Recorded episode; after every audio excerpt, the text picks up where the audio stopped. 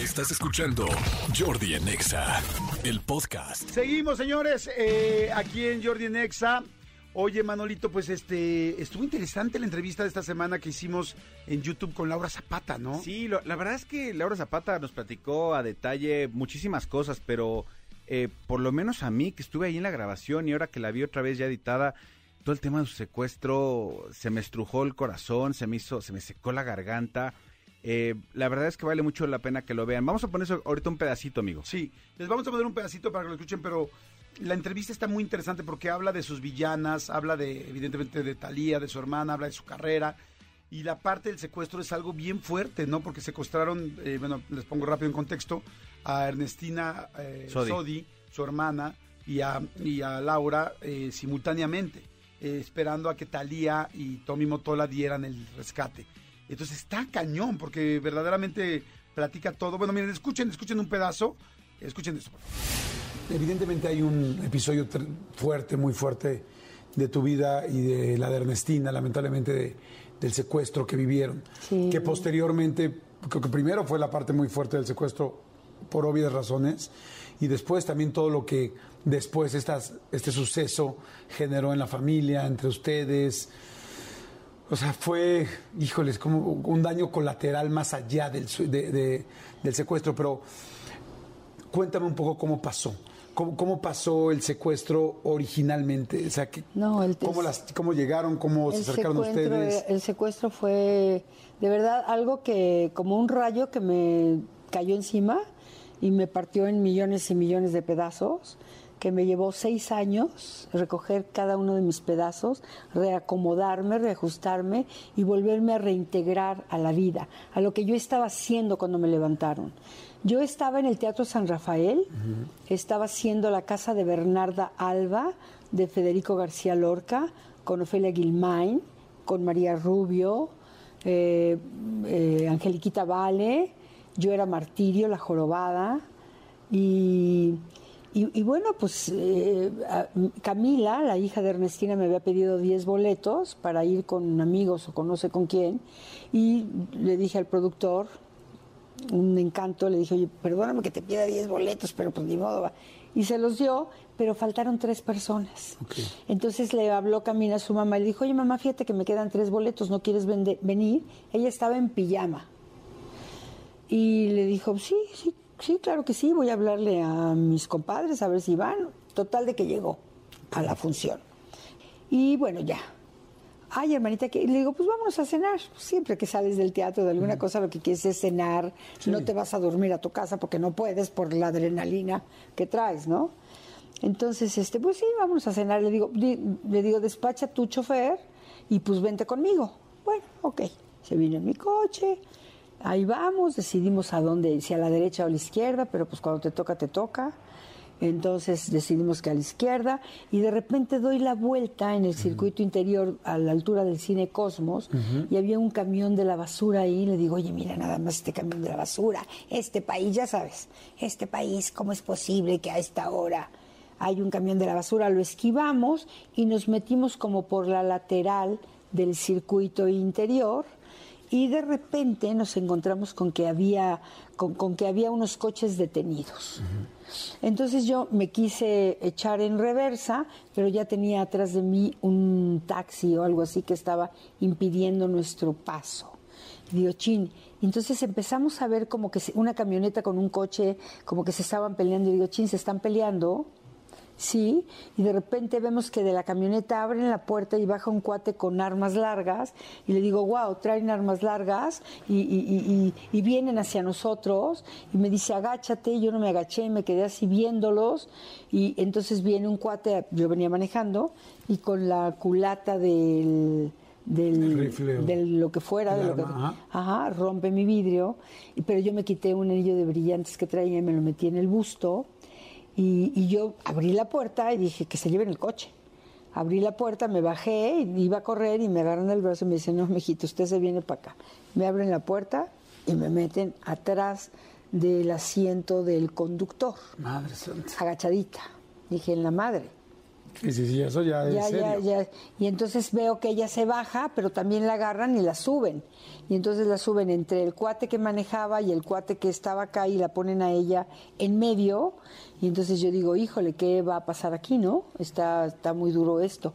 Dan vuelta a la derecha, atrás del sino de Cosmos, y de repente nos bajan y nos suben a otro coche y a mí me encajuelan. Y entonces ya sabes... Al principio pensabas que era porque la Yo pensé que era un asalto. Pr- Primero pensé que venían por el coche. Cuando vi que no se llevaban el coche, dije, en la madre, ¿qué, qué va a pasar? Nos no? suben, ajá. Ajá, que nos suben. Pero entonces cuando me suben a la cajuela, yo ya sabes que quería como romper la, la calavera del coche para sacar la mano. O sea, puro, puro pensamiento mágico, ¿no? Y entonces me dice uno de ellos, ¿qué está haciendo Laurita? No, cuando me dijo qué está haciendo Laurita, dije, en la madre. O ¿Sabe sea, quién soy? Sabe quién soy Vienen por mí. vienen por mí. Y entonces empiezo a rezar y, y- según empiezo a rezar y empiezo a contar los rezarios para saber más o menos as- eh, eh, en, en qué distancia estábamos. Sí, por, por ejemplo, si tú rezas el rosario, yo rezo el rosario y duro 15 minutos rezando el rosario. Entonces así más o menos me iba a dar cuenta de cuánto, cuánta distancia había de donde nos habían levantado. Wow, qué interesante, nunca se me había ocurrido. Ajá, Ahora sí. que a cuántos rosarios está tal lugar, ¿no? Exactamente, sí. Y, y entonces, bueno, ya llegamos, nos entra, en- entra al- a la camioneta donde estamos, nos ponen unas toallas apestosas, horrorosas, y llegamos a la primera casa de seguridad. Y entonces ya nos ponen en un lugar, yo con una adrenalina, pues, gritándoles, o sea, ajo, cebolla, centellas y todo, ¿no?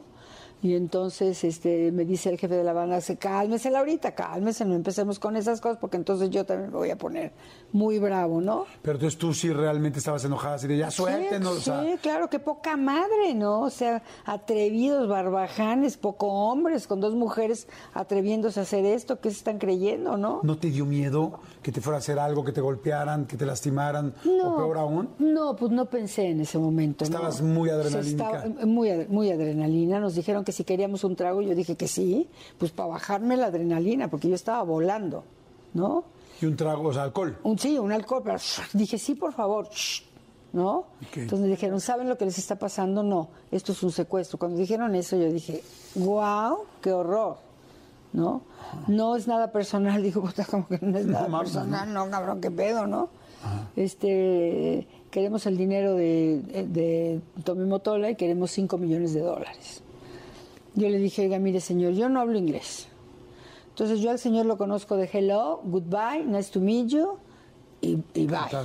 No sé si tiene uno, dos o cinco millones de dólares o de pesos, o, no sé, y no creo que por mí vaya a dar ni un peso. Y entonces dice Ernestina, bueno, a lo mejor no cinco, pero sí tres. Dije, en la madre, ya nos agarró, acababa aquí de torcer, ¿no? Paréntesis. ¿Qué relación, eh, cómo te llevabas tú en ese momento con Talía? Esposa, evidentemente, de Tommy. No sé, habíamos tenido bastantes roces. Bastantes roces, pues por cuestiones de familia, Ok. personales. Luego me platicaste esa relación. Nada más quería- la bolsearon. Claro, no- nada más quería saber si era la hermana que iba a decir no, con mi hermana Laura no. Solo quería saber eso, luego me no, platicas de la no, se relación. portó como una reina. Se portó, pero como una verdadera reina, mi hermana Talía. Pues ya, así pasó. Así pasó la primera noche, yo en dos días no dormí, no pegué un ojo, no pude. ¿Juntas las acostaron? Sí, sí, juntas, en la misma habitación. Y en la misma cama. O sea, cuerpo sí, con cuerpo, sí, sentido. sí, sí, claro, amarradas, sí. No, no, no, no, no.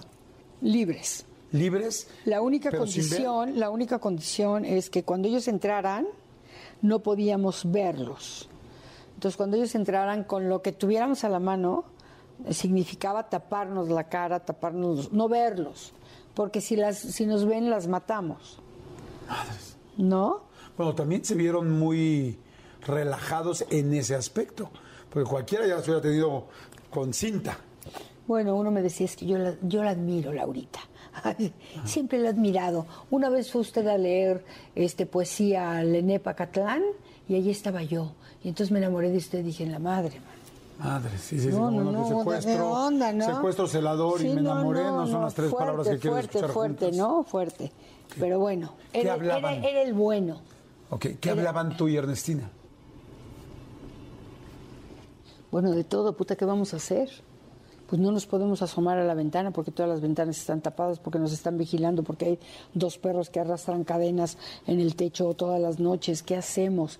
Porque viene un cuatito y entonces tenemos un, un ventilador y entonces voy a agarrar el ventilador y cuando él entre, tú lo entretienes y yo lo, le pego y yo lo mato. Yo... O sea, puro pensamiento mágico. Pero la verdad es que pues estábamos en sus manos, ¿no? Claro. ¿Cuántos eran, cuántos celadores eran? No, pues eran Bueno, ¿cuánta gente los muchísimos. estaban cuidando? Yo creo que eran como nueve. Madre santa. Yo cuando era chica jugaba esto de los vasos con hilo y yo te hablo por el vasito y no sé qué, sí me oyes, sí, yo te oigo. decía. Y entonces yo, a partir de ese momento que ellos salieron de la habitación, yo agarré un vaso y estaba por las paredes tratando de escuchar y estaba escuchando en el, en el suelo. Entonces me percaté con este ejercicio que yo hice que abajo había alguien más y abajo estaba una persona que escuchaba canciones así de románticas y no sé qué. Pero entonces me percaté que nosotros estábamos en un piso de arriba y abajo había alguien que, que vivía ahí abajo.